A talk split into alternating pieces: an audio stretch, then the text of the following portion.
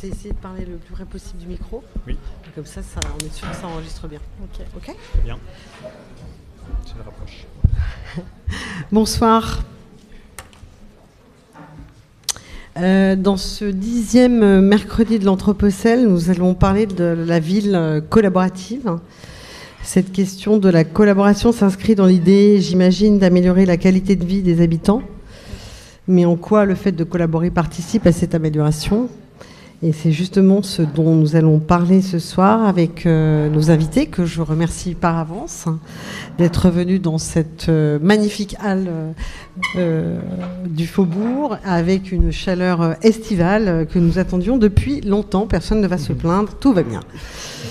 Donc nos invités, euh, Aurore Rapin, Roloff Verrage. Aurore Rapin, vous êtes euh, architecte euh, urbaniste euh, de formation. D'ailleurs, la première partie, vous l'avez faite de cette formation à l'école d'architecture de Lyon. Ouais. Et puis vous avez, je crois, terminé à Marne-la-Vallée. Aujourd'hui, vous êtes chargé de la coordination des équipes pour l'association Yes We Camp. Vous assurez en particulier le montage et la coordination générale des grands voisins, une opération euh, emblématique dont on parlera euh, nécessairement. Et euh, petite parenthèse pour expliquer à ceux qui ne sauraient pas ce qu'est Yes We Camp, c'est une association qui imagine, construit, entretient plusieurs situations et espaces dans des contextes très différents entre Paris et Marseille. Euh, Marseille, d'ailleurs, euh, où est née euh, l'association. En fait, c'est à l'occasion de, en 2013 de Marseille, capitale européenne de la culture, que Camp euh, finalement s'est constitué. Et, et- et donc, vous travaillez en partenariat euh, le plus souvent avec le collectif d'entrepreneurs. euh, alors, je ne sais pas comment ça se prononce, euh, Coats et euh, l'agence Co-Design IT. Et cette année, vous innovez avec un, toujours en partenariat avec les acteurs que je viens de citer, avec euh, une formation en fait que vous ouvrez à l'université euh, Paris-Est Marne-la-Vallée, euh, un diplôme sur les espaces communs de la ville. Roloff Verrage, vous êtes maître de conférence en aménagement et urbanisme. hein. Vous êtes par ailleurs directeur de l'Institut d'urbanisme de Lyon. Vous êtes chercheur au laboratoire Triangle. Et vos travaux portent sur la régénération urbaine, le montage des opérations d'aménagement, les politiques foncières et la planification territoriale, souvent dans une perspective comparative entre pays européens. Vous compléterez, hein, je suis évidemment pas exhaustive. Euh, je, Vera, je vais vous poser une première question. Euh, la régénération urbaine, qu'en est-il? Qu'est-ce que ça veut Qu'est-ce que ça recouvre? Euh, bah, la régénération, ça part du constat qu'il y a des parties, du constat qu'il y a des parties de la ville qui euh, qui fonctionnent pas comme on voudrait qu'ils fonctionnent, qui sont, je sais pas, sous-utilisées, qui sont utilisées peut-être pour des des, euh, des activités qui sont en perte d'activité, qui, qui, sont moins moins attractifs pour euh, les usagers au sens large. Donc, euh, euh, ce constat, euh, étant donné le fait que l'espace urbain il, est limité, enfin, il est, on n'en a pas énormément, et cette sous-utilisation de l'espace, que ce soit par, enfin, oui, que ce soit par, des activités économiques ou par des habitants, enfin, le fait qu'ils ne sont pas au niveau qu'on voudrait pour ces parties de la ville incite, dans un premier temps, souvent le secteur public à dire là, il faudrait peut-être qu'on intervienne, il faudra qu'on fasse quelque chose pour, euh, pour réintroduire des dynamiques euh, dans ce quartier. Enfin, L'idée de régénération urbaine, enfin, quand on parle de régénéra- régénération urbaine dans la recherche, ça part de là, euh, réintroduire des dynamiques euh, dans un tissu urbain qui, qui n'en a plus assez. Et donc, euh, ça implique euh, souvent euh, d'attirer des investissements dans ce, dans ce territoire d'une façon ou d'une autre. Et c'est là où je pense que cette histoire de collaboratif devient intéressante à partir de l'objectif qu'on a dans la régénération urbaine. Est-ce qu'on veut, on veut à travers la régénération urbaine, aider la population à mieux être dans son quartier? Est-ce qu'on veut, à travers la régénération urbaine, introduire des nouvelles activités dans un quartier? On a besoin qu'il y a des gens qui, qui, s'installent dans ce quartier, qui vont, qui, qui, vont faire des activités et quelque part, et c'est sans doute une, des, choses qui, est un peu au cœur de, de, ce que j'étudie. Euh, on a besoin qu'il y ait des gens qui mettent l'argent dans ces quartiers. On a, on a un peu beau dire, enfin voilà, on peut avoir des tas d'objectifs, tout ça, mais à un moment ou un autre, il faut qu'il y ait de l'argent qui va faire ces, faire ces parties de la ville. Et voilà, la régénération urbaine, finalement, euh, c'est attirer de l'argent dans des parties de la ville où plus personne n'a envie d'en investir, pour dire très simple. Et donc, je comprenne bien, quand vous parlez de quartier, vous parlez, vous parlez à la fois de, de comment dire, des espaces publics, hein, du logement, mm. euh, des activités. Mm. Oui, peut-être au lieu de quartier, il vaut mieux dire morceau de ville pour dire très large. Après, en effet, quand on parle de quartier, on pense souvent à des quartiers d'habitat. On ne parle pas d'un quartier, euh, enfin, d'une zone d'activité comme un quartier souvent. La régénération urbaine, comme terme, c'est très large. Ça concerne finalement tous les morceaux de la ville. On essaie de les régénérer, pas avec les mêmes objectifs. Parfois, on utilise des termes différents. On parle parfois plutôt de renouvellement urbain pour ce qui est social, qui vise à des questions d'habitat, de, logement, enfin de, euh. On utilise parfois un peu plus la régénération urbaine pour des, des opérations plus mixtes du style euh, confluence où il y a à la fois l'activité économique, le euh, commerce, création de nouveaux logements. moi, j'aime bien utiliser le terme au sens large pour l'introduction de nouveaux dynamiques dans une morceau de ville parce que finalement, dans tous les cas, il y a cette question de qu'est-ce qu'on fait pour, euh, bah, pour finalement y attirer des investissements. Et dans l'histoire, on va dire l'histoire euh, contemporaine, hein, mm. euh, c'est-à-dire depuis l'après-guerre, mm. hein, on voit bien que les villes ont énormément muté. Hein. Si je prends l'exemple de Lyon que, que, je connais bien, on voit bien qu'à un moment donné, le centre historique euh, de la ville n'était pas aussi euh, euh, régénéré, mmh. je ne sais pas si c'est le terme qu'elle est aujourd'hui. Donc, tout ça pour dire qu'à quel moment les mmh. politiques publiques, je, parle du public, s'est saisi de cette idée qu'il fallait agir sur la ville, hein, mmh. et notamment, ils ont souvent commencé par les, encore que ça dépend, mais les centres autant que les périphéries. Hein. On voit bien qu'il y a eu différentes politiques publiques. Donc à quel moment on s'est dit que euh, la ville hein, devait euh, aller s'embellir hmm. Oui, il y, a deux choses. Enfin, Peut-être juste d'abord, avant de répondre à votre question, euh, ajouter quand on parle de régénération urbaine, souvent on parle aussi d'une transformation physique du quartier. Il y a des parties, du, vous dites les centres-villes sont régénérés, il y a aussi une partie, on voit sur les derniers je sais pas, euh, décennies que les centres-villes, les parties centrales des villes sont beaucoup, euh, ont attiré beaucoup d'investissements, euh, mais dans un autre type de processus, la gentrification, on peut, la gentrification, on peut en parler peut-être après. Quand on parle de régénération urbaine, on est sur des projets finalement qui, qui, ont une, vraie... Bah, qui ne se déclenchent pas spontanément quelque part, qui nécessitent de, transformer la morceau de ville concernée, d'y introduire vraiment des nouvelles dynamiques différentes. Donc, pour répondre à votre question, quand est-ce qu'on a commencé à penser à ça? Bah, euh, très, En France, finalement, euh, les premières réflexions par rapport à ça, c'était en 58, la, rénovation urbaine qu'on a créée à ce moment-là, en disant, euh, et là c'était justement les centres-villes historiques, il va falloir, enfin ils ne fonctionnent pas bien, ils étaient à ce moment-là en effet souvent en mauvais état, on y répondait de deux façons. Une façon c'était la la création de, des grands ensembles finalement à l'époque, les UP, les zones urbaines prioritaires. On va créer du logement euh, aux normes d'aujourd'hui à l'extérieur des villes. Et en même temps euh, à l'intérieur des villes on va s'attaquer aux quartiers euh, qui sont en mauvais état en gros en les démolissant et en reconstruisant quelque chose de, de nouveau à la place. C'est un peu à partir de ce moment là qu'on a commencé à s'intéresser pour les, pour les parties centrales des villes. C'est un peu enfin disparu pour différentes raisons euh, de, l'agenda euh, et c'est revenu euh, en force dans les années 80 par deux, enfin deux, deux, phénomènes comment dire, parallèles. le premier, c'était la, le, au fait, le déclin de la ville industrielle quelque part. Le fait que euh, les activités, une partie des activités qui occupaient les parties centrales des villes euh, partaient, n'avaient plus leur place là, ce qui créait des friches, ce qui, ce qui posait des questions par rapport au quartier résidentiel articulé avec ces, euh, ces, ces, zones industrielles. Et donc il fallait penser autrement les parties centrales des villes. Il y avait des terrains qui se libéraient et donc on pouvait aussi faire autre chose. Hein, et encore une fois, Confluence en est un exemple quelque part. C'était industriel, ça ne fonctionnait plus, euh, et finalement on a, pu faire autre chose avec. Donc ça c'est à partir des années 80, en gros, euh, on peut commencer à, Boston, euh, le, fameux waterfront de Boston, des, projets comme ça, qui, les, les, Urban Development Corporations en Angleterre, les, les, Docklands à Londres, voilà, il y a toute cette vague-là.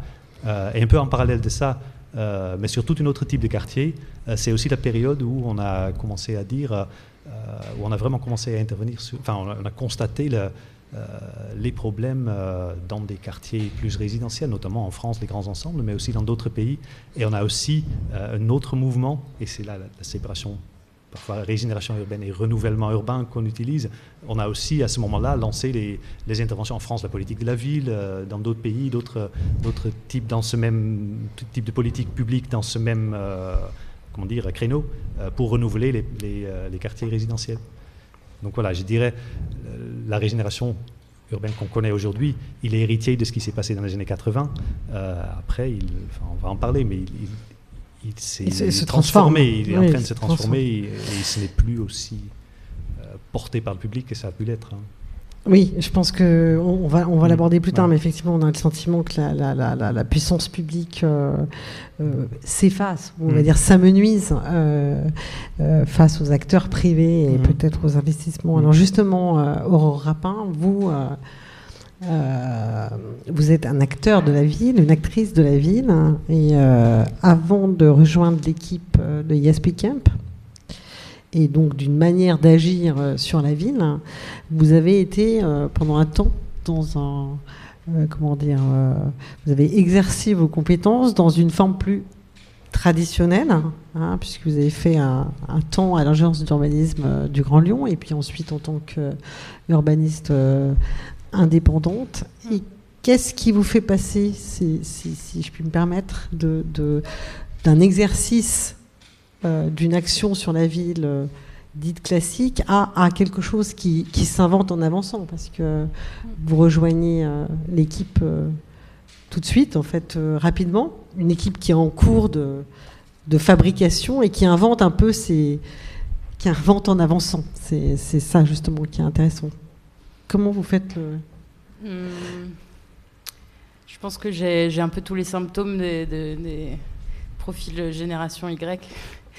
Du coup, il y, a à la fois une très grande impatience, je pense, de voir que, en fait, il y a de voir que dans certains quartiers ou dans certains endroits, il y a tellement de choses qui pourraient être très simples à construire un escalier à un endroit où il y en a besoin, des petits, des, toutes petites choses, et de voir que ça met euh, tellement de temps à se faire avec euh, tout un tas de validations euh, par des gens qui n'y habitent pas, par. Euh, bah ouais, donc il y avait une, sorte de, à la fois d'impatience et puis de ouais, d'envie que les choses se passent en vrai, de le voir. Et euh, je pense que c'est surtout ça. ça c'est et puis euh, dans la hum, manière de travailler sur les sujets aussi, dans, la manière de, croiser les disciplines, en rejoignant l'équipe euh, qui commençait à se constituer du coup en 2013, j'ai découvert le monde du spectacle et de, de la production artistique. J'ai découvert euh, la manière dont on gérait un festival avec beaucoup beaucoup de polyvalence dans toutes les personnes qui étaient là.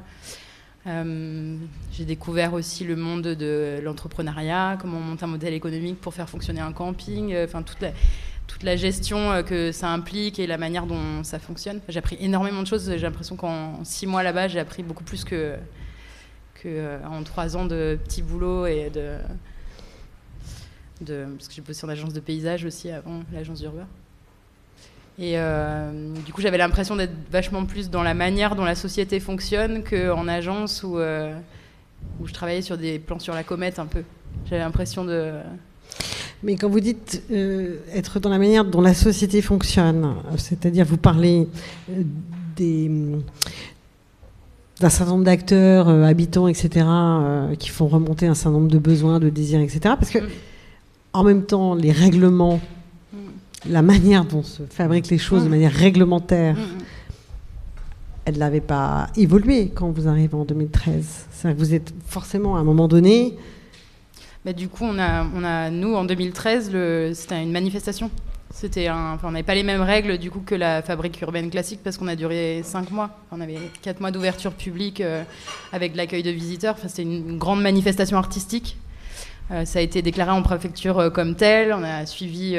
puis on était à Marseille aussi, donc du coup il n'y a pas le même regard sur tout ça. Il y a eu, je pense, beaucoup de dérogations qu'on a pu avoir parce qu'il y a de l'ingérence dans cette ville. Euh, euh, et, puis parce qu'on était sur une espèce de, en, cumulant différents usages, on était à la fois un camping, à la fois un lieu euh, ouvert au public de, du mardi au dimanche, à la fois un lieu de fête, à la fois un bar, à la fois un restaurant, à la fois des œuvres, parce que chaque installation dans laquelle les gens pouvaient dormir était des, créations uniques faites par des artistes ou des architectes ou des designers. Donc on était à cheval entre plein de et c'est toujours le cas quand on travaille sur nos projets. On est, on est souvent dans des zones grises qui font que les choses, les réglementaires se superposent pas très bien. Et, euh, du coup, dans, dans, tous ces trous, on arrive à, en discutant avec ces personnes qui font ces règlements-là ou qui cherchent à les appliquer, on discute, enfin, on est énormément en lien souvent avec les pompiers et la préfecture. Du coup, qui sont des gens qui cherchent à les appliquer, à faire que les choses fonctionnent bien. Donc c'est plutôt euh, assez facile de discuter avec eux parce qu'on arrive à comprendre leurs contraintes de terrain puisqu'on les vit aussi. Donc euh, s'il y a un risque d'incendie, un risque de mouvement de foule, on comprend. Et à chaque fois, euh, il y, a, y, a, dans le bureau ce qui se passe, ce qu'on déclare, et euh, il y, a aussi euh,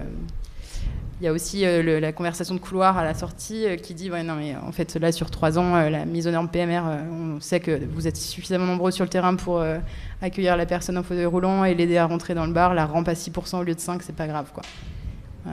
Donc vous avez un pouvoir d'acculturation alors Peut-être.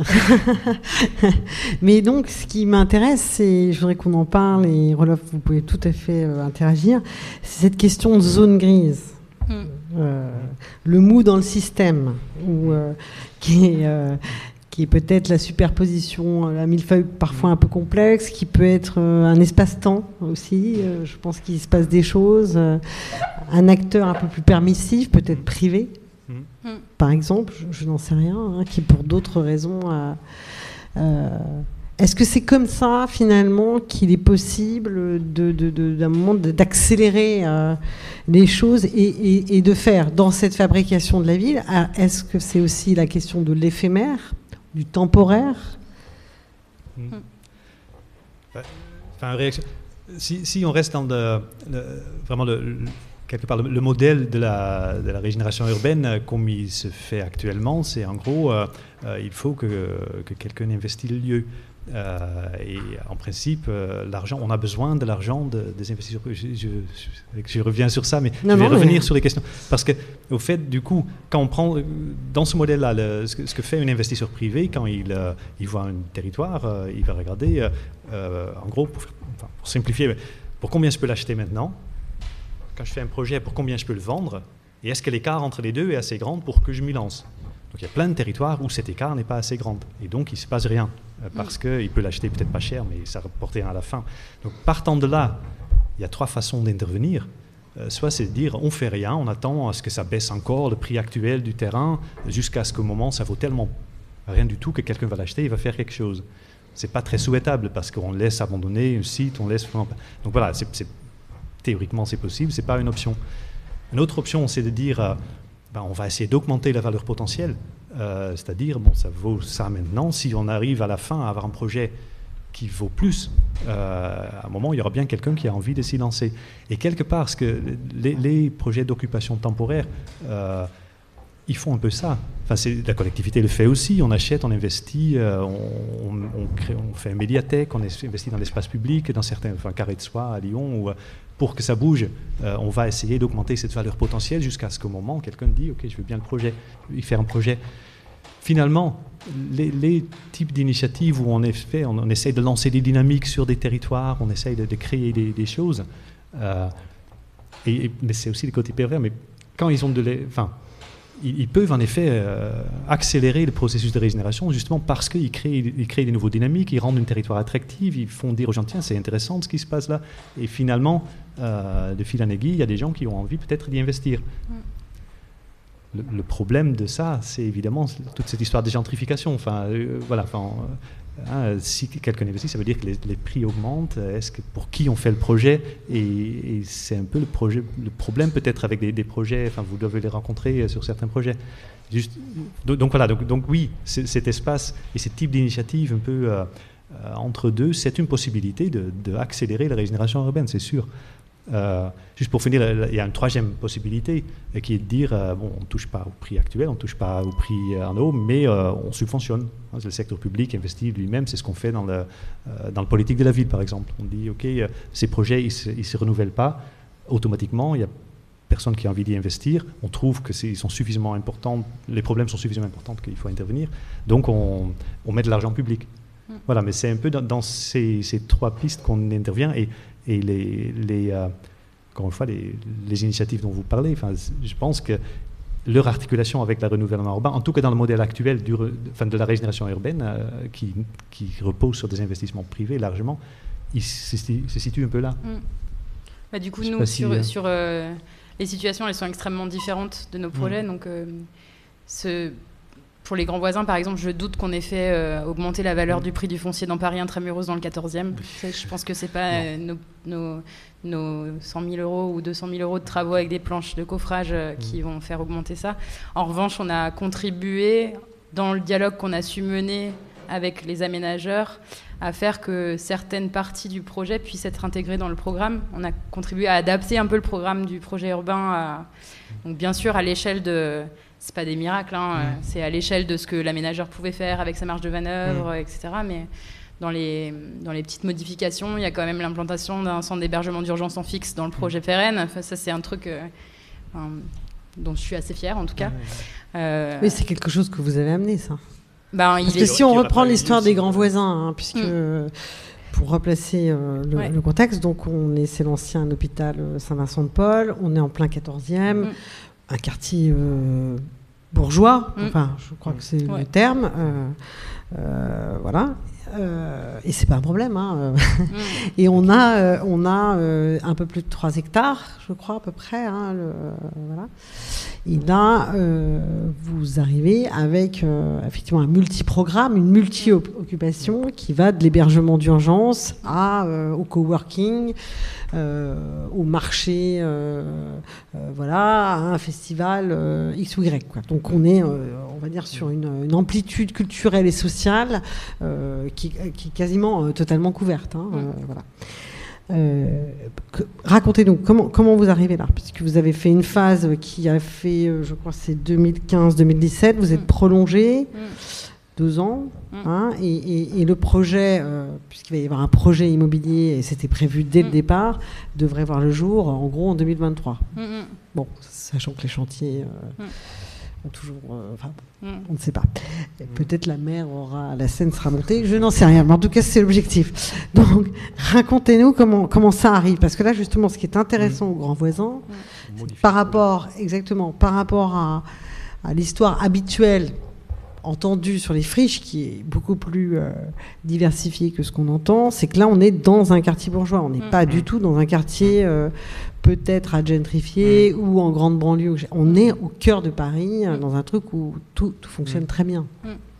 Ensuite, il y a d'autres projets où la situation. Bien sûr, bien sûr. Mais celui-là, celui c'est assez différent. Et, je trouve que du coup, ça, ça pose des questions sur tout un tas de choses qui fonctionnent aujourd'hui. Donc en gros, nous, euh, donc l'hôpital se vide de ses fonctions euh, à partir de 2010, petit à petit. Enfin, mmh. c'est un très gros hôpital, euh, donc du coup, c'est pas, ça s'est pas fait comme ça d'un coup. Mais dès 2010, la, fermeture de l'hôpital est déclarée. 2012. je crois que c'est Cécile Duflo qui est un peu à des postes où elle peut déclarer qu'il faut ouvrir des places d'hébergement d'urgence en hiver pour, pour, pour les personnes à la rue.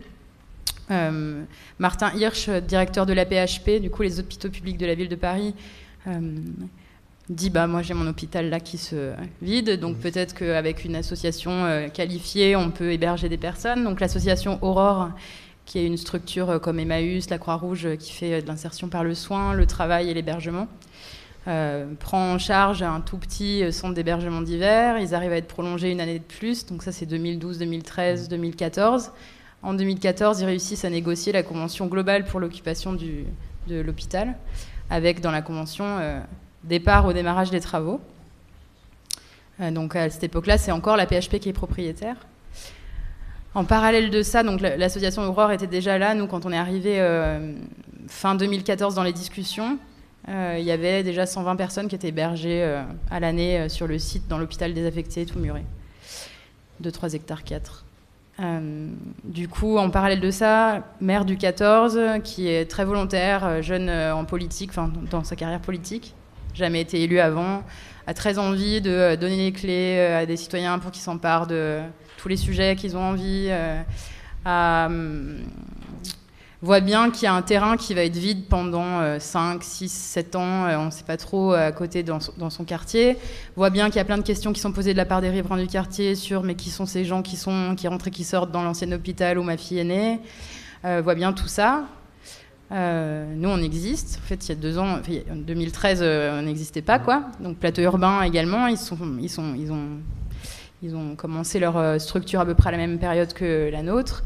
Et je sais pas, donc Plateau Urbain et Aurore commençaient à travailler ensemble pour équilibrer le modèle parce que gérer un site de 3 hectares 4 avec un seul bâtiment occupé, avec les fluides, la dégradation des bâtiments qui date de, de, Mathusalem. Hein, pas, tout à fait. Pas tout 1650. 1650, c'est le premier bâtiment de l'hôpital. Donc euh, il y a. Oui, c'est un des plus anciens hôpitaux de Paris. Voilà, grosse mise aux normes.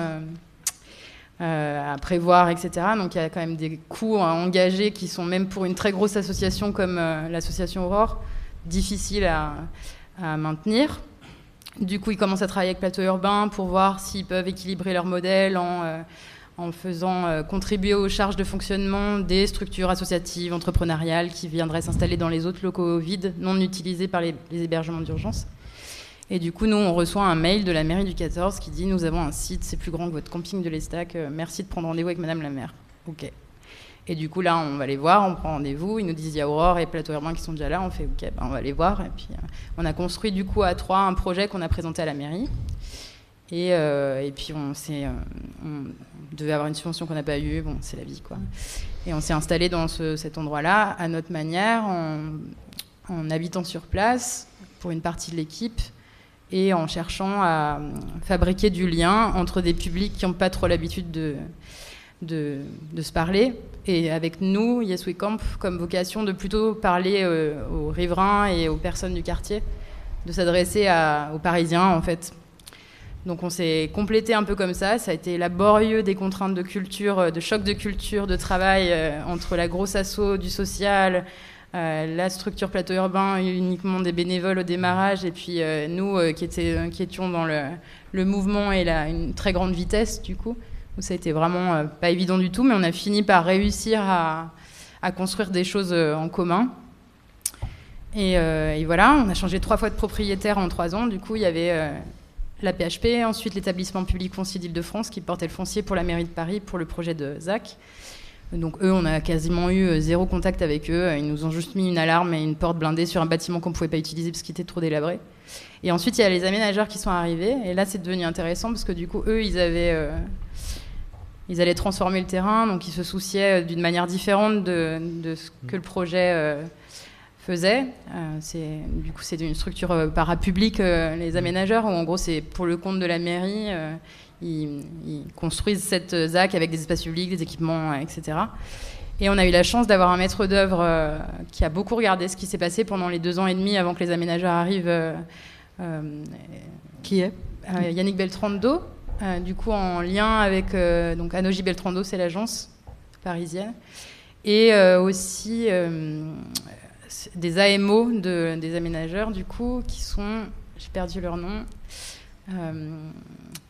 c'est pas ville ouverte, c'est une, donc bosser sur plus euh, la concertation, tous ces sujets-là, en fait, euh, les usages, la manière d'adapter le, qui ont beaucoup regardé et beaucoup écrit ce qui s'est passé là et qui l'ont restitué du coup auprès des aménageurs. Et du coup, c'est là qu'il y a eu des démarrages de, de, travail en commun. On a commencé à avoir des réunions avec eux, on savait pas trop ce qu'on avait à se dire parce que on parlait beaucoup de techniques, de la barrière, quand est-ce qu'on va la changer, quand est-ce qu'il faut enlever une partie des les. Et au final, on se rend compte que sur, sur le projet qui est à venir, il y a eu énormément de passerelles.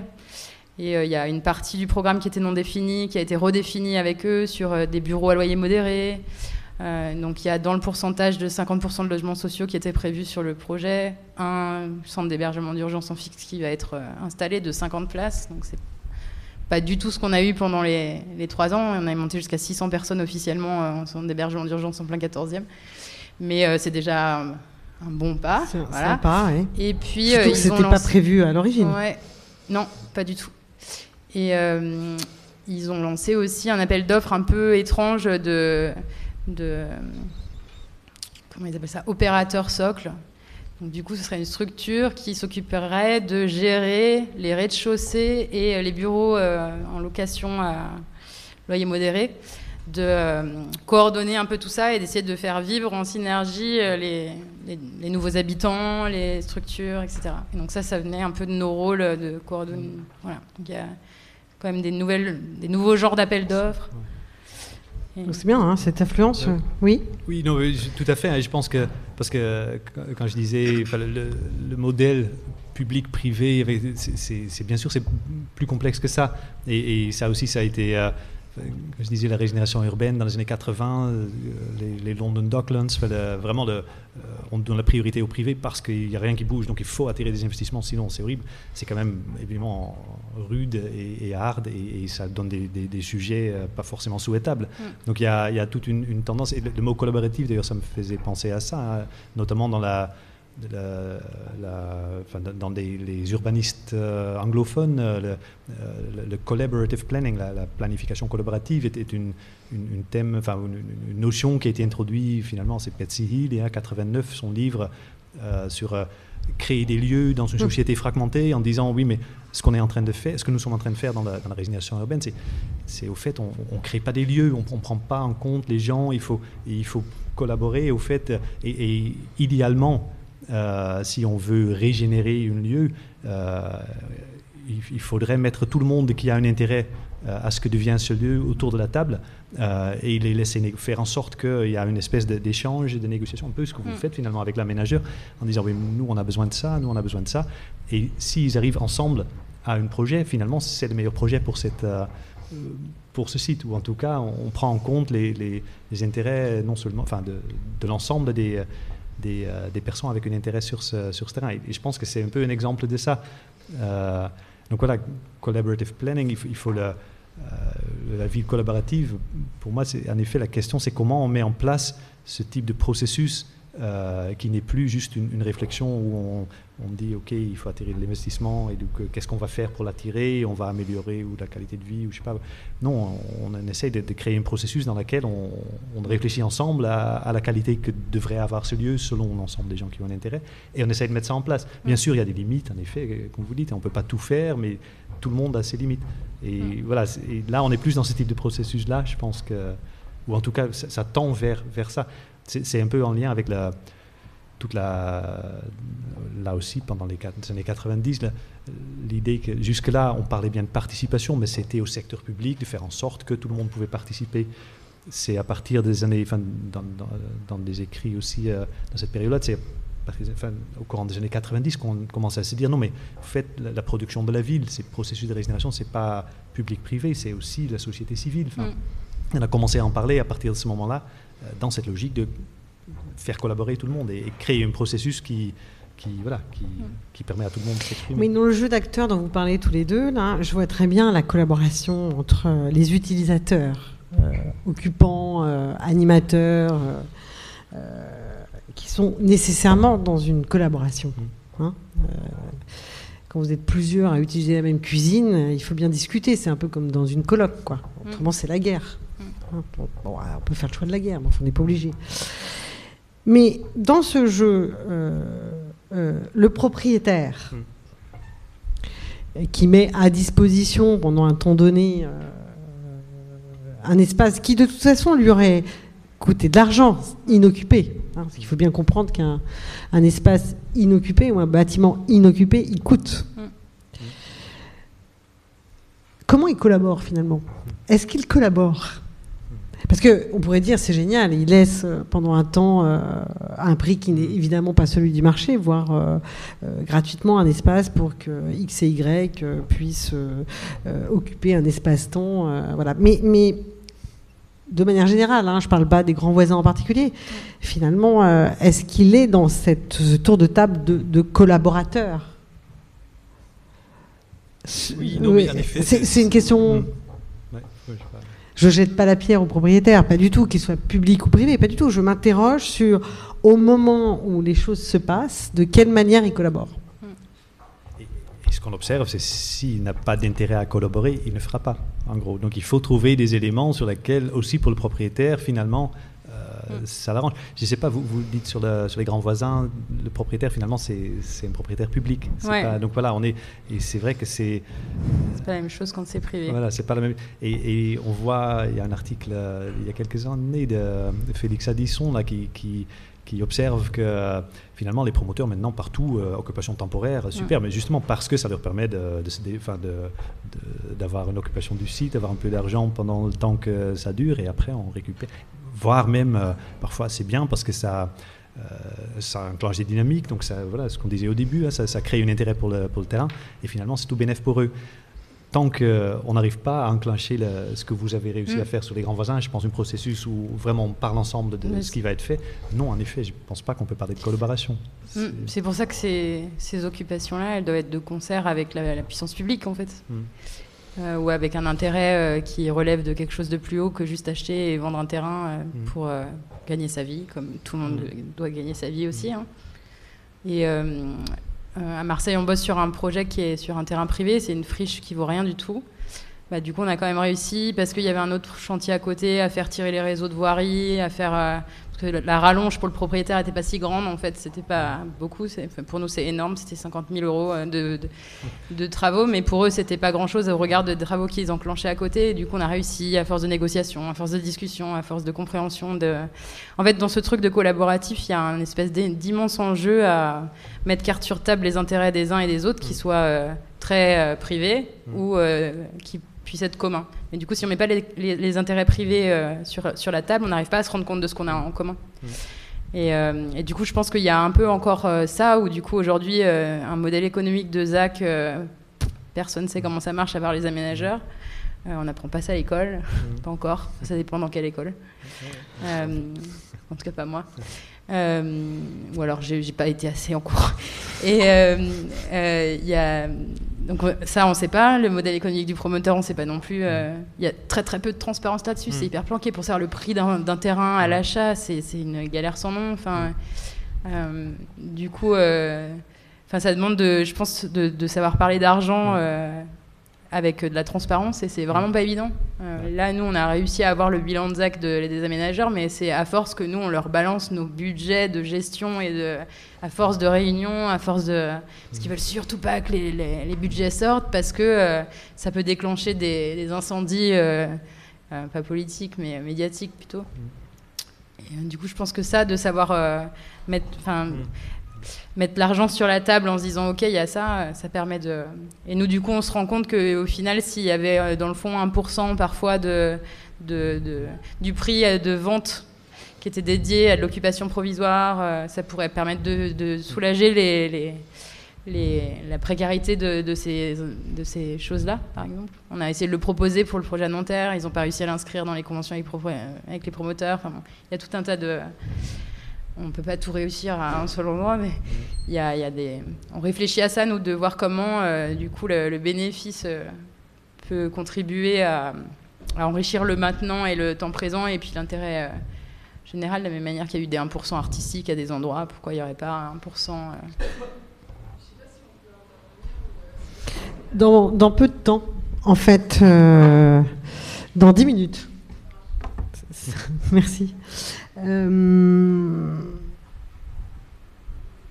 justement, vous, vous, ce que ça m'intéresse, c'est cette question de, de, voilà, de dire on met carte sur table, parce qu'en fait, pour pour avancer hein, sur un projet, en tout cas construire du commun, euh, même pendant un temps donné, il faut bien mettre, en tout cas, jouer franc jeu, hein, mm. effectivement.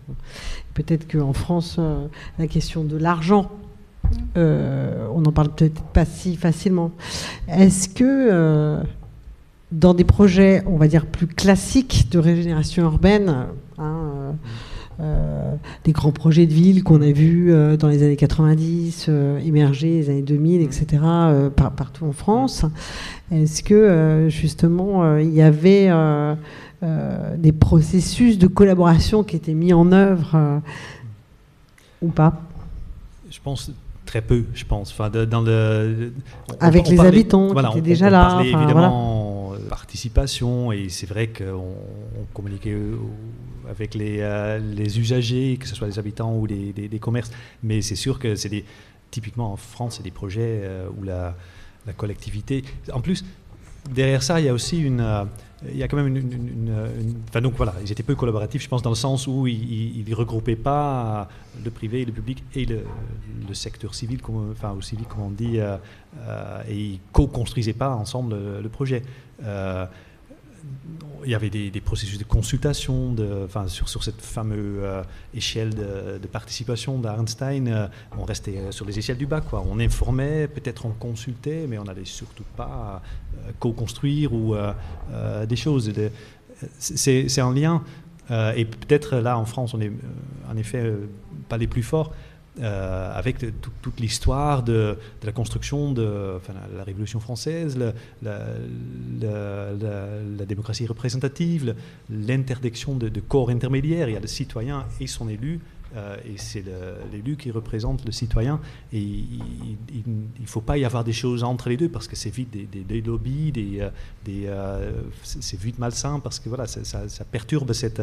Donc du coup, à cause de cette cette conception de l'État, enfin du contrat social. Enfin euh, je pense qu'en France, il y, a moins que dans certains autres pays, s'est développé une, euh, une, une, chance sociétale intermédiaire, enfin, qu'on voit par exemple en Angleterre avec le, National Trust pour le patrimoine, des, organisations de, protection de la nature, des choses qui sont des vraies organisations, euh, comment dire, euh, qui sont capables de, produire des contre-propositions aussi euh, au secteur public. Donc en France, on est très vite, quand on dit participation, en tout cas dans la période euh, dont vous parlez, 90. oui, oui, quand on a commencé. C'est le, citoyen face à l'élu. Et, voilà, et donc très vite, on est sur des, oppositions un peu. et, le citoyen, il n'a pas forcément les capacités d'être vraiment force de proposition. Et donc des organismes, organisations comme Yes We Camp aussi, ils, ils remplissent un peu ce, vide peut-être en mm. disant oui, mais il y, a une, expertise à avoir, à, porter la parole de, gens qui, qui, ne sont pas entendus, euh, et il faut le développer. Et je pense que c'est plus récent que dans certains autres pays que ce champ est en train de se développer, enfin, ce qu'on observe maintenant en France, je pense que c'est ce champ qui est en train de se développer un peu. Et qui fait donc euh, que oui, on, on, commence à avoir des, des, des, choses plus, plus collaboratives que ce qu'on a vu dans les années 90 euh, ou début des années 2000. Mais est-ce qu'il y a une, culture euh, en Europe, ailleurs en Europe, mm. euh, de, faire de manière plus collaborative? Est-ce qu'il y a euh, mm.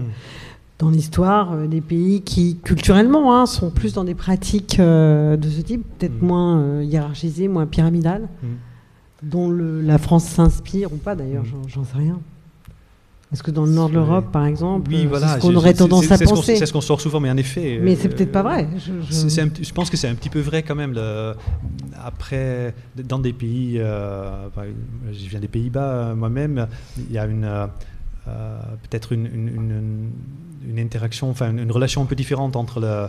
Enfin, on, voit d'un autre œil les comment dire, les, oui, justement, ces, organisations du champ intermédiaire, quoi, des gens qui protègent, enfin, qui, je sais pas, protègent les automobilistes, ou, les, mais qui ont, qui eux ne sont pas non plus dans une logique vraiment de dire euh, on protège ça, donc il faut que tout aille dans notre sens. Il y a une culture de consensus, de compromis euh, qui, n'est pas la culture française. En France, la, culture politique n'en est pas une de compromis. Euh, c'est plutôt mal vu. Mm-hmm. On fait des compromis, euh, on, perd, au fait. On, est... Alors que dans certains autres pays, on est contente quand on a réussi à, obtenir un compromis. Mm. Et, dans une logique collaborative, ben, on est obligé de faire des compromis. On peut pas. Oui, chacune des parties. Oui, vous. Chacune des parties. Oui, bien sûr. Bien sûr. Sinon, c'est pas de la collaboration quelque part. Et puis dans, mm. dans ce dans ce truc de collaboration là et de participation. Ça mélange beaucoup de grands mm. mots. Il y, a, y, a, un peu euh, comment on délègue acquis. du coup, en France, il y a une espèce de culture de la spécialisation. Les spécialistes, c'est les seuls aptes à, à discuter d'un sujet un peu. Et du coup, nous, on sait, on, les grands voisins, on ne savait pas faire. J'ai jamais été chef de projet d'un truc pareil.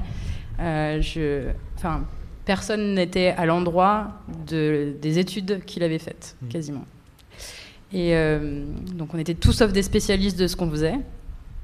Et du coup, on a délégué de manière assez, peut-être euh, peut parfois très candide et, euh, irresponsable. Et à d'autres moments, ça a déclenché des choses très belles. De, de du coup, forces individuelles qui se sont révélées à être des, des, ouais, des, personnes qui étaient très puissantes à l'endroit où elles se retrouvaient à être, parce qu'il y a eu de la confiance qui a été laissée. C'est un peu cette chance qu'on a eue aussi avec Karine Petit, la mère du 14e, qui nous a juste filé les clés. Quoi. Enfin, sans, euh, on a eu très très peu de comptes à rendre en fait. Bon, après, on, été zéro subvention, rien du tout. Donc euh, pendant les premières parties de, du, projet, maintenant c'est différent. Mais euh, il y a eu une confiance. on avait un rendez-vous tous les deux mois avec elle et et qui montre quelque part une changement Et ça, c'est très très rare. oui, c'est ce que j'allais dire.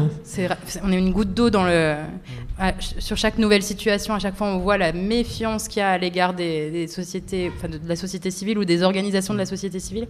Et à Paris, là, il y a une bascule qui s'est faite euh, ces dernières années, j'ai l'impression où euh, du coup il y a la base euh, qui est l'espèce de lieu où toutes les manifestations du climat s'organisent, où il, qui, est géré par du coup des, personnes qui ont certainement jamais géré de lieux, qui sont des étudiants ou des très jeunes personnes. Il y a un truc qui vient de, changer à Paris, j'ai l'impression. Mm. Après, dans les autres villes, on se rend compte, après Lyon, ça fait longtemps que j'y suis plus, mais dans les autres villes, on voit à quel point c'est conflictuel et à quel point c'est c'est ouais, c'est mm. difficile de donner les clés de ce qu'on est censé faire nous-mêmes en fait, un peu. Il y a aussi ça qui, qui se joue. Mm pas vous qui allez vous occuper de l'intérêt général, c'est moi, le service technique. Euh, bah, Lyon, je, je crois, euh, sans me tromper, que le seul projet pour l'instant de ce type, c'est le projet des Halles des Faubourgs euh, dans lequel nous sommes, qui, dont les propriétaires sont, sont, privés, et avec des acteurs effectivement euh, divers et variés, qui ne sont pas des spécialistes euh, de l'urbanisme transitoire, mais qui se sont collés au travail. Donc tout ça, c'est beaucoup d'énergie, c'est beaucoup des... Voilà, c'est, mais c'est pas effectivement la ville ou la métropole qui nous aurait donné les clés de ce lieu. Ça arrivera, hein, ça arrivera, parce que je voulais justement vous interroger tous les deux sur, sur justement l'État, là, ce que l'État vient d'annoncer lundi dernier, le 17 juin, puisque l'État s'y met. Mm. Hein, euh, euh, donc, euh, à l'occasion de la journée nationale des tiers-lieux, donc l'État a annoncé une aide interministérielle qu'ils ont intitulée Nouveaux lieux, nouveaux liens. Donc, comment, en mettant un peu l'accent quand même sur les territoires, l'ensemble des territoires évidemment que compose la France, mais quand même en mettant l'accent sur les quartiers prioritaires de la ville, avec différentes formules. Euh, qu'est-ce que vous en pensez? Parce que l'État arrive, alors ils n'arrivent pas avec des milliards non plus, hein, je pense qu'il faut rester euh, calme, mais, l'État arrive, l'État s'empare euh, de ce sujet, les tiers-lieux, voilà, mmh. et ces pratiques collaboratives. voilà, qu'est-ce que vous en pensez? Je pense que c'est forcément une bonne nouvelle, on est toujours content quand c'est Noël.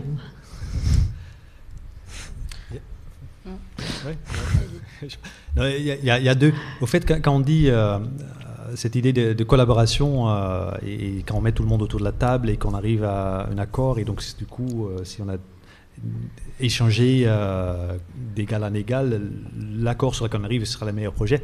Évidemment, il y, a deux, il y a deux grandes limites à ça. Le premier, c'est l'histoire de, pouvoir. tous ces acteurs autour de la table n'ont pas le même pouvoir. Euh, parce qu'il y en a qui ont de l'argent, il y en a d'autres euh, qui ont des permis de construire à distribuer, euh, et il y en a qui ont seulement de bonne volonté, enfin, ou, peut-être et, quelques bonnes idées. donc voilà, il y a, le, si on veut un processus collaboratif, il faut, il faut corriger ça quelque part. Il faut trouver moyen de. Et, peut-être ce que propose l'État là, c'est en effet, ça permet de corriger en partie euh, de dire, bon, il y a des partis qui sont plus pauvres, on essaye de les soutenir d'une façon ou d'une autre pour, euh, pour qu'ils puissent entendre, faire entendre un peu mieux dans, dans, ces, dans, cette, euh, dans cette collaboration. Donc dans ce sens-là, voilà, ça va dans le bon sens. Ça va dans le bon sens. Ça va dans le sens de pratiques peut-être plus collaboratives, parce qu'on essaye d'équilibrer cet, équilibre de pouvoir. Après, il y a l'autre l'autre écueil ou l'autre risque de ces processus collaboratifs, c'est la question de la légitimité finalement. À qui est-ce qu'on va donner cet argent? Enfin, comment, et De quoi sont-ils représentatifs? Et, on, a aussi, quand on dit il faut travailler avec euh, enfin, on a, on, a, un secteur public, on a euh, des opérateurs privés et on a un secteur civil. Le secteur civil, c'est qui? C'est pour qui euh, Quand on fait ça dans des quartiers prioritaires, est-ce que c'est des habitants qui vont se réunir? Est-ce que c'est des gens qui viennent d'ailleurs, qui disent voilà ce qui est bien pour ici et nous on a une association et on fait des trucs Et donc il faut être très prudent quand on distribue de l'argent comme ça. Ou, enfin, qui est quelles sont les, les voix qui ne sont pas entendues, qu'il faut soutenir, que, dont il faut renforcer Donc voilà, donc, dans une sens, oui, c'est bien. Euh, dans l'autre sens, il faut être prudent, je pense, avec ce, avec ce type d'initiative. Je sais pas comment. Au rapin euh, C'est sûr que du coup, je ne sais pas de quelle manière ils vont finir par. Euh, mm distribué, euh, par quel biais, appel à candidature, ou je ne sais pas, AMI, je ne sais pas encore comment. Oui, il y a un appel euh, pour 300 euh, fabriques de la ville, je crois que c'est le terme, et puis il y a aussi une, un fonds d'investissement aussi qui est créé. dédié aux tiers-lieux, puis aussi aux espaces de coworking. Mm. Je, cite hein, le, le dossier de presse. Ouais, c'est très difficile de se prononcer sur un truc qui, existe à peine, mais euh, moi, je, ce qui me fait le plus peur dans ça, c'est euh, les logiques euh, de contrôle et de, comptabilité de l'État. Donc, je les comprends tout à fait parce que c'est de l'argent public et il y a des moyens de. Mais je vois à quel point la structure de l'association Aurore, avec qui on a travaillé du coup pendant. Maintenant, ça fait 4 ans qu'on travaille avec eux, à quel point ils sont coincés dans des. dans, dans ce qu'ils peuvent faire en fait dans leur grille salariale, dans leur, euh, dans leur grille de dépenses, dans leur tout est hyper euh, sur euh, contrôlé, fliqué, etc. Et du coup, acheter des chips pour un anniversaire, c'est compliqué, quoi. Et ouais, voilà, c'est ça. Et donc nous, on a dans notre mode de fonctionnement, on a comme on a eu très très peu de subs, là c'est la première année où on commence à en avoir, on était toujours très libre dans notre manière de dépenser l'argent, dans la manière de, de laisser de, de, la, liberté aux choses de, s'installer. S'il faut qu'on commence à définir à l'avance quelles dépenses on va faire, puis ensuite se forcer à les faire, même si on se rend compte qu'elles ne sont pas à mesure des usages du lieu adaptés au, adaptés au projet, ça devient, ça devient compliqué, je trouve. Et du coup, c'est ça qui me fait un peu peur. Donc, euh, je ne sais pas comment on peut à la fois contrôler la manière dont l'argent public est dépensé et euh, s'adapter euh, aux contraintes d'usage. C'est une question très compliquée et c'est pas moi qui vais y répondre, mais en tout cas, ils ont des grosses questions à se poser, je pense, sur tout ça. Et ce que vous soulevez là sur à qui est distribué l'argent, c'est pour moi c'est la question centrale du, sujet. Et, puis surtout, est-ce que ça se décrète? Parce que si, je reprends euh, cette question des, de, ces actions euh, polis, euh, acteurs, où l'on voit bien quand même, si on regarde le sujet de près, avec beaucoup de, bénévolat, quand même. les loyers ne sont pas dans le prix des marchés, mais les, salaires non plus. Enfin, j'ai bien compris. voilà, bon. Voilà, comment, comment l'État, en fait, moi, la question que je me pose, c'est comment l'État fait euh, d'un point de vue euh, euh, de, la pensée, quoi? Comment il fait pour, pour s'emparer de ça, tout en sachant évidemment que ça va continuer aussi à fonctionner avec ceux qui ont envie, ceux qui ont l'énergie, et euh, dans des conditions qui ne sont pas des conditions euh, classiques, et où on va peut-être demander exactement ce que vous disiez, Aurore Rapin, un contrôle de l'argent public euh, distribué, ce qui est logique, hein, de mm-hmm. contrôler l'argent public, hein, mais qui demande quand même un certain nombre de, papiers et de, process à respecter.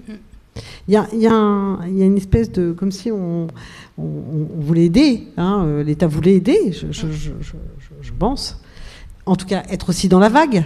Mm. Hein, tout le monde est devenu vert, par exemple, après les élections européennes. Donc je pense que tout le monde est tiers-lieu maintenant. Mm. c'est un peu provoquant et ça n'engage que moi. Donc euh, le, voilà, comment, comment, comment on joue avec ça? Mais peut-être ça a toujours été l'histoire de la ville. Mm. Hein, c'est pas que là, à ce moment-là. Moi, je ne sais, pas si j'ai la réponse à des questions. Je pense qu'un élément qui, moi, me semble une, levier qui est vraiment intéressante et qu'il faudrait peut-être plus explorer, plutôt que de peut-être d'essayer avec des appels d'offres euh, de stimuler des projets, c'est d'intervenir sur le foncier et essayer d'extraire finalement le, foncier de, cette logique de marché et, euh, dire ok, euh, parce que finalement, enfin, c'est tellement prégnant finalement dans ces projets et, de, la logique, enfin, le, propriétaire il a tellement de pouvoir finalement. Et si on arrive à dire, OK, euh, euh, vous avez un terrain euh, sur lequel il faut faire un projet, c'est pas grave si les gens gagnent de l'argent avec ça, mais il faut quand même prendre en compte. Et, et on n'a pas cette. cette parce que Enfin, je pense que sur beaucoup de projets, l'occupation temporaire, il a comme effet pervers quelque part que le dynamique qu'il crée, euh, enfin, ça revient à ce qu'on disait au début, hein, mais la, dynamique qu'il crée, finalement, il rend un lieu attractif. Du coup, euh, le propriétaire euh, financier, du foncier et du terrain va pouvoir faire son projet, va pouvoir vendre le terrain plus cher, finalement, à la fin, parce qu'il y a maintenant des gens qui ont envie de venir là, parce que ça bouge, parce que c'est intéressant. Et, et, du coup, ça, ça, ça, ça a l'effet pervers que le, l'investissement que, que, Yes Weekend ou d'autres organisations font et le, fait qu'ils ont travaillé pour euh, des salaires euh, pas suffisamment, euh, enfin, qui ne sont pas des salaires du marché pendant longtemps, finalement, ça bénéficie au propriétaire du foncier qui va vendre ses, trucs mm. plus chers. Donc, est-ce qu'il ne faudrait pas plutôt penser l'intervention de l'État via le foncier essayer de voilà je pense que le projet des grands voisins est intéressant parce que juste enfin montre un peu ça parce que là on arrive à faire des choses mm. parce qu'on n'est pas sur des fonciers privés ouais c'est du foncier public euh, je suis assez d'accord avec cette mm. question, enfin avec ce, sujet de, de, de, retrouver de la propriété mm. foncière publique. Mm. Je pense qu'il y a plein d'endroits où ce serait intéressant. Ensuite, euh, le lien. Euh, tous les processus de gentrification, c'est des choses qui sont spontanées et naturelles. ça il y a nous, nous, en tout cas, dans nos manières de choisir nos projets ou de fonctionner, on cherche à, faire qu'il y ait de la place qui soit dédiée euh, à ces publics qui ont moins le choix du coup de se déplacer ou d'aller dans, dans ces endroits-là. Enfin, je vois le souci des personnes de l'équipe de toujours euh, parler aux gens du quartier, euh, alors que bah, parfois, en fait, il faut juste accepter qu'on n'est pas pareil. Et puis, si on arrive déjà à faire que ils aient la possibilité d'avoir une salle à dispo, une place, c'est déjà, c'est déjà bien en fait, parce qu'il y en a plein qui y penseraient même pas en fait. Et, euh, je vois souvent les acteurs qui sont sur ces occupations temporaires et provisoires, souvent, en tout cas ceux que je connais moi, euh, ils ont le souci de, de s'adresser à ces publics euh, précaires ou que ce soit des artistes qui n'ont pas les moyens d'être dans des grandes galeries parisiennes ou dans des grands musées parisiens, que ce soit des personnes qui sont hébergées ponctuellement. Il y a ce souci-là qui existe dans, ces acteurs qui sont eux-mêmes précaires dans la manière d'utiliser l'endroit. Du coup, la question, c'est comment on arrive à faire que, que ça puisse se, poursuivre et, s'impliquer. Il y a des textes de loi qui existent qui imposent qu'il y ait 20% de logements sociaux dans, dans les quartiers. Il faudrait peut-être arriver à le faire respecter un jour, par exemple. Euh, une des autres manières, c'est aussi de, de, fabriquer des projets là où les personnes euh, sont déjà. nous, là, les grands voisins, on a eu une chance immense en fait que l'association Aurore, elle soit déjà là, euh, de se greffer à des équipements euh, qui sont qui sont dédiés à des, équipements publics, du coup, dédiés à des publics plus vulnérables, comme des maisons de retraite, des écoles, tout ça. Ça peut être un, des moyens aussi de, de, contrer ce processus naturel de gentrification où forcément les plus riches, ils iront toujours là où ils ont envie d'aller. Du coup, moi, je me bats un peu contre cette idée-là où, en gros, on peut toujours réfléchir à essayer de pointer qui en profitera le plus. Mmh, en fait, la, réponse à cette question-là, elle est évidente. C'est toujours celui qui a le plus de pouvoir et le plus de fric. Hein. Il n'y a pas de souci. Par contre, essayer de mettre son énergie et, euh, et sa, sa, détermination dans euh, essayer de soulever ceux qui n'ont pas le choix, pas, euh, pas les moyens, pas la possibilité de se déplacer, et de mettre son énergie à essayer de faire mmh. que ça monte là, là oui. parce que Toujours, ce sera toujours les plus riches et les plus, enfin, les, plus propriétaires qui, auront le choix. Donc on peut toujours dire oui, ils sont vilains, méchants, etc. Mais, euh, mais si euh, on ne choisit pas de changer de braquet et de se dire ok, bon, euh, c'est pas là en fait. Bien sûr, bien sûr, ils vont en profiter en fait à la fin. De toute façon, ils en profitent déjà. Donc, donc autant mettre son, son, regard et son énergie là où il faut et aux bons endroits plutôt que de se fouetter parce qu'on est les vilains gentrificateurs du truc. Oui, Oui, c'est pas ça que je veux dire. Hein. C'est juste essayer, en effet, il faut. Euh, oui, parce que vous dites, quoi. dans ces projets, essayer de dégrader. Oui, je crois que vous êtes d'accord en fait. Hein. Mm. je crois que vous êtes d'accord. En tout cas, je vous, je vous, remercie beaucoup pour ce mercredi d'Anthropocène, les deux derniers de la saison. Euh, euh, avant euh, l'été complet. Le 3 juillet, donc, euh, nous parlerons de cirque. Et le 10 juillet, nous parlerons de, de, de, de, la ville sociale et solidaire. Je vous remercie tous les deux. Bonne fin de soirée. Merci. Et là, non, vous n'avez pas fini en fait. vous n'avez pas fini. Donc maintenant, maintenant on a jusqu'à 20h un temps d'échange entre ceux qui souhaiteraient euh, poser des questions à nos euh, deux invités.